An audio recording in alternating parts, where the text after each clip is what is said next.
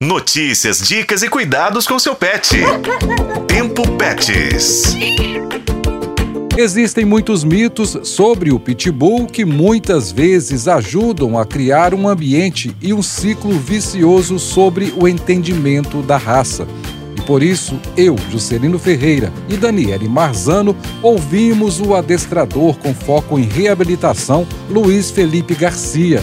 Ele já começa derrubando um dos mitos sobre a questão da violência. Então, o cão que é violento trata-se de um condicionamento ou de uma situação de vida. Esses acidentes que a gente vê que ocorrem com, com os pitbulls, que eu, eu disse que nunca, é, nunca vão atrás da história real, de como que esse animal vivia, o que, que precedeu esses acidentes. Quando você for ver, os animais que, que, que dão problemas, que acontece algum, entre aspas, ataque, são animais que vivem geralmente em condições não adequadas, animais que vivem presos às, correntes, animais que, que vivem ansiosos, estressados, que não foram socializados, que não foram socializados com a própria família. E Juscelino, achei legal em nossa conversa com Luiz Felipe Garcia, quando ele fala sobre uma importante observação a respeito da convivência dos pitbulls com outros animais é um cão que também tem da sua natureza aí, aptidão para caça, então é um cão que não irá provavelmente se dar bem no ambiente com aves, com galinhas, com patos, e as pessoas acabam confundindo o que ocorre entre o pitbull e outros animais com os seres humanos, e uma coisa não tem nada a ver com a outra. Um outro mito que preocupa muito é o de que o pitbull vai atacar a qualquer momento, como alerta o adestrador.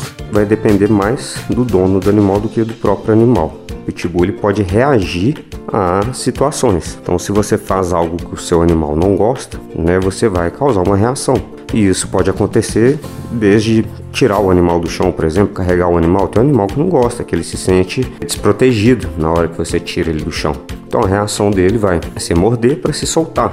Né? Tem animal que não gosta é, que toque ele numa parte do corpo. Isso acontece com animais, por exemplo, que tiveram as orelhas cortadas e que não gostam que toque na cabeça dele, porque ele se lembra daquela dor e Luiz Felipe chama a atenção também sobre a importância da boa relação da família com os animais. Né, se ele se defende do dono por algum motivo, alguma coisa aconteceu. Não existe atacou do nada. O pitbull, além de tudo, ele é o cão que mais dá sinais de desconforto. Ele tem um corpo muito completo. Ele consegue sinalizar muito bem que ele está desconfortável. Ele abaixa a cabeça, ele coloca o rabo apontado para cima, ele pode também, né, dobrar o rabo no meio apontado para cima. Ele arrepia no dorso, então ali no meio das costas dele fica arrepiado. Ele tem um pelo curto, isso dá para ver muito claramente ele movimenta as orelhas para trás, ele te olha, né, de uma forma muito fixa. E olha, no próximo episódio, o adestrador especialista em reabilitação Luiz Felipe Garcia continua com a gente, pois vamos falar ainda mais sobre os mitos que envolvem os pitbull. Com colaboração de Daniele Marzano, eu sou Juscelino Ferreira e este foi o podcast Tempo Pets. Acompanhe pelos tocadores de podcast e na FM O Tempo.